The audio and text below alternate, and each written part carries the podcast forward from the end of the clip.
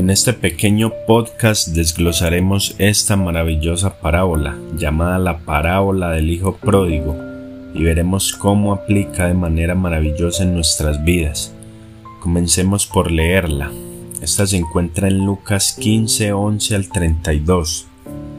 Vamos a leerla en la nueva versión internacional, Lucas 15, 11 al 32. Un hombre tenía dos hijos, continuó Jesús. El menor de ellos le dijo a su padre, Papá, dame lo que me toca de la herencia. Así que el padre partió sus bienes entre los dos. Poco después, el hijo menor juntó todo lo que tenía y se fue a un país lejano. Allí vivió desenfrenadamente y derrochó su herencia. Cuando ya lo había gastado todo, sobrevino una gran escasez en la región y él comenzó a pasar necesidad Así que fue y consiguió empleo con un ciudadano de aquel país, quien lo mandó a sus campos a cuidar cerdos. Tanta hambre tenía que hubiera querido llenarse el estómago con la comida que daban a los cerdos. Pero aún así nadie le daba nada. Por fin recapacitó y se dijo, ¿cuántos jornaleros de mi padre tienen comida de sobra? Y yo aquí me muero de hambre. Tengo que volver a mi padre y decirle, Papá, he pecado contra el cielo y contra ti, ya no merezco que me llame tu hijo, trátame como si fuera uno de tus jornaleros. Así que emprendió el viaje y se fue a su padre. Todavía estaba lejos cuando su padre lo vio y se compadeció de él. Salió corriendo a su encuentro, lo abrazó y lo besó. El joven le dijo, Papá, He pecado contra el cielo y contra ti, ya no merezco que se me llame tu hijo.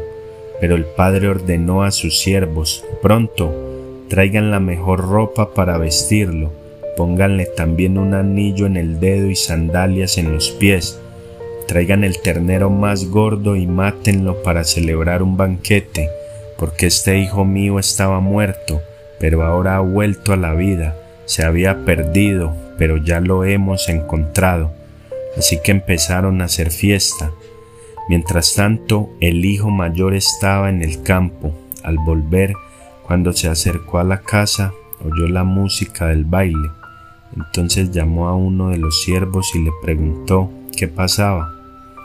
Ha llegado tu hermano, le respondió, y tu papá ha matado el ternero más gordo porque ha recobrado a su hijo sano y salvo.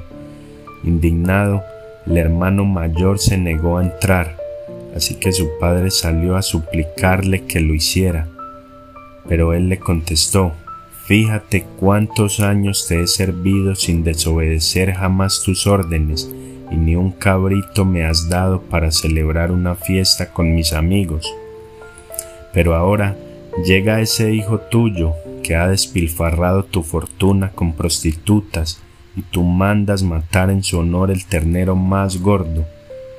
Hijo mío, le dijo su padre, tú siempre estás conmigo, y todo lo que tengo es tuyo, pero teníamos que hacer fiesta y alegrarnos, porque este hermano tuyo estaba muerto, pero ahora ha vuelto a la vida, se había perdido, pero ya lo hemos encontrado. Ahora veamos qué representa cada personaje y cada cosa en nuestras vidas. Por ejemplo, el hijo pródigo representa a un pecador que solo vive para satisfacerse a sí mismo. El padre representa a Dios y el hermano mayor representa al creyente hipócrita que se cree que es un verdadero cristiano, pero que en realidad solo es un egoísta, el cual solo se preocupa por su propio bien. Al principio el hijo pródigo le pide la herencia a su padre y el padre se la entrega. Esto representa en cómo Dios le da la libertad al pecador de irse y hacer lo que él quiera. Luego el hijo pródigo se va de la casa a gastar su herencia pecando de diferentes maneras hasta quedarse sin un solo peso. Luego consigue trabajo alimentando a unos cerdos y es tanta su hambre que hasta desea comer de esa misma comida de los cerdos, pero ni siquiera eso le dan. Así que el hijo pródigo se cansó de, de estar sin, sin comida y de estar sin dinero. Y también se da cuenta del error tan grande que cometió al irse de la casa de su padre y pensó que allá hasta los esclavos tienen una buena comida. Así que decidió regresar a la casa de su papá y pedirle perdón. Esto por pecar en contra de él y en contra de Dios. Esto representa al pecador cuando se da cuenta de su condición de pecado, de que siendo un pecador puedes hacer lo que sea y tener lo que quieras, pero en realidad no tienes nada, y que estando apartado de Dios es lo mismo que estar muerto. Y es allí donde te das cuenta que hasta los sirvientes de Dios, o sea los cristianos, tienen mejor comida que tú, porque es comida espiritual a través de su palabra, y esta comida es el Evangelio y la verdad de Dios. Y es aquí que comienza el verdadero arrepentimiento y una conversión genuina en obediencia al Señor. Más adelante el hijo está llegando a su casa y cuando su padre lo ve a lo lejos, decide salir corriendo hasta donde él para abrazarlo y besarlo.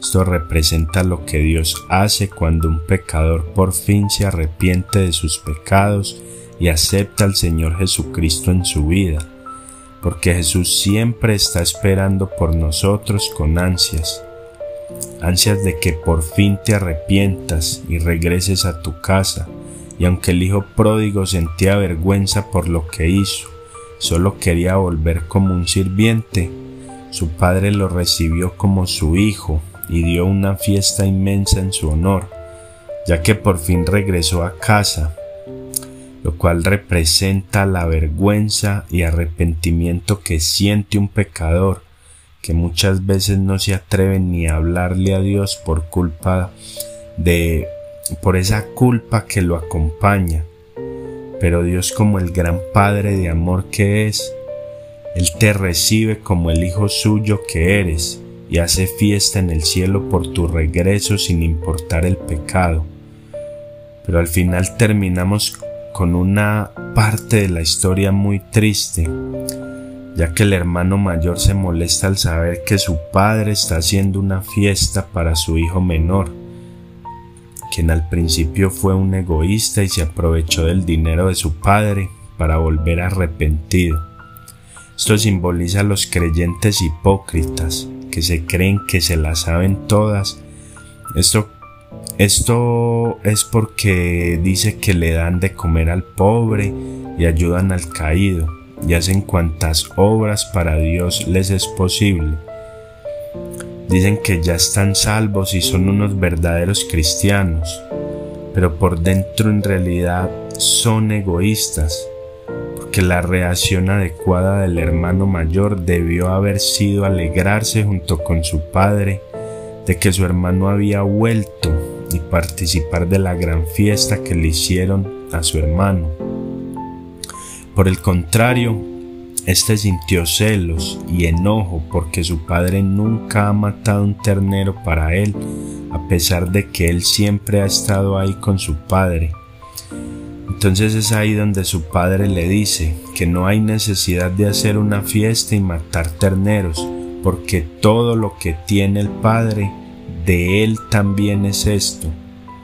Esto representa el amor de Dios por los verdaderos cristianos a quienes les prometió todo, ya que se arrepintieron y aceptaron a Jesús.